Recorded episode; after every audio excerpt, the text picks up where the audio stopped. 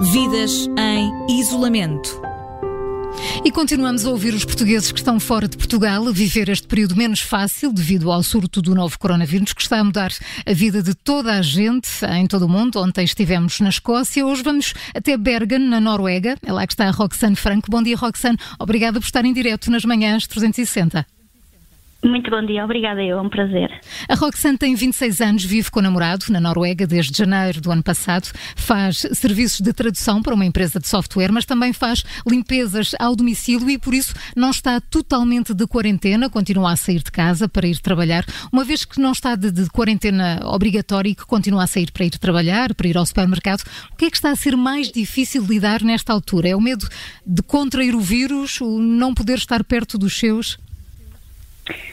Pois é, um pouco dos dois, realmente. Claro. Uh, eu gosto de lhe chamar a quarentena parcial, no meu caso, porque, como disse, uh, tenho que sair ainda para trabalhar, pelo menos para os serviços de, de, domicílio, e é sempre aquele receio, porque estamos a ir a casa das pessoas que estão em quarentena, portanto, acaba por haver aqui algum risco, tanto da nossa parte, até mesmo porque também não sabemos uh, em que situação está o próprio cliente, em que é que trabalha, com quem é que esteve em contato, se esteve a viajar ou não e, portanto, há sempre aquele receio, até porque.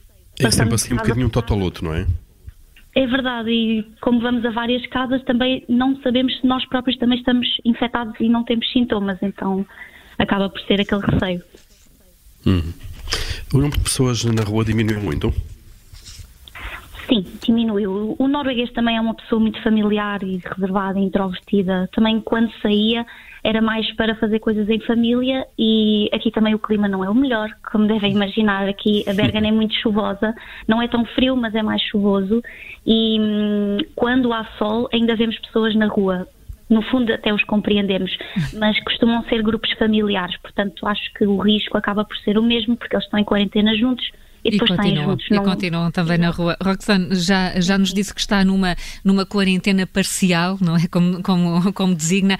O que, o que é que mudou mais na sua vida desde que, desde que começou neste, neste registro? Bem, uh, tirando o trabalho que está praticamente na mesma. O que mudou mais foi nós, nós andávamos ambos em aulas de norueguês e íamos, portanto, à escola duas vezes por semana e essas aulas foram passadas para online. Uh, nós escolhemos não ter as aulas online porque preferimos mesmo parar com elas para já. E realmente essa é uma das grandes mudanças que vimos, porque o meu companheiro tinha que, hum, que as conciliar com o trabalho e, e, eu tinha que conciliar também com o trabalho e no fundo agora já não temos essa, essa saída, que no fundo eram os nossos únicos amigos, a nossa única forma de socializar tirando o trabalho e realmente é uma das maiores mudanças que vemos. E como é que têm sido as idas ao supermercado? Uh, é tudo normal ou já há alguma falta de, de bens? falta de bens são mais as luvas, talvez, e mais os produtos de limpeza de mãos, portanto, o gel de mãos eh, da casa de banho, são das poucas coisas que normalmente estão sempre esgotadas. Um, a diferença aqui em casa é que o meu companheiro está completamente de quarentena, ele está a fazer teletrabalho e ele não sai, sou só eu que faço as compras, já que sou também eu que vou lá fora trabalhar, aproveito e faço eu as compras. E depois uh, os horários dos supermercados, pelo menos, estão que eu saiba na mesma. Uh, a afluência, eu noto o mesmo número de pessoas, talvez, mas há mais cuidado. Há um gel em cada canto do supermercado. É suposto mantermos uma distância. Há uns cartazes também com umas, umas regras que é suposto seguirmos. Os funcionários têm um vidro enorme em frente à, à caixa. Bah, acho que é basicamente isso. Uhum. Eh, Roxana, a Noruega é um dos países mais prósperos e com o melhor nível de vida do mundo. Eh, qual é a grande preocupação uh, neste momento perante esta epidemia? Tem a ver com as questões clínicas, de saúde pública ou com a crise económica que poderá vir aí e o desemprego?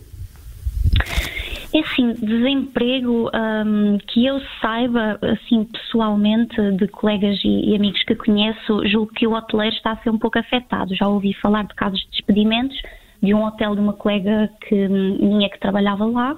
Ela foi despedida junto com um grupo, uh, mas assim, a nível económico, acho que a preocupação não está tanto aí.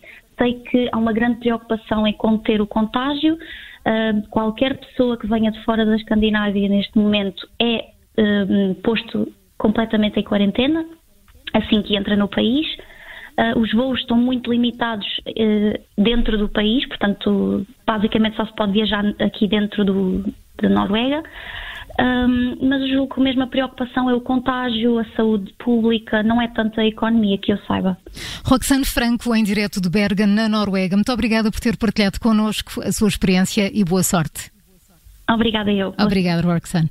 No Vidas em Isolamento temos conhecido a história e a forma como os portugueses que estão longe do seu país estão a viver com esta nova, estão a lidar com esta nova realidade. Souber de histórias que merecem ser partilhadas, seja porque são exemplos de superação ou apenas uma forma destes portugueses sentirem menos sós, entre em contacto connosco. O número das manhãs 360 é o 913 961 556. 913 961 556.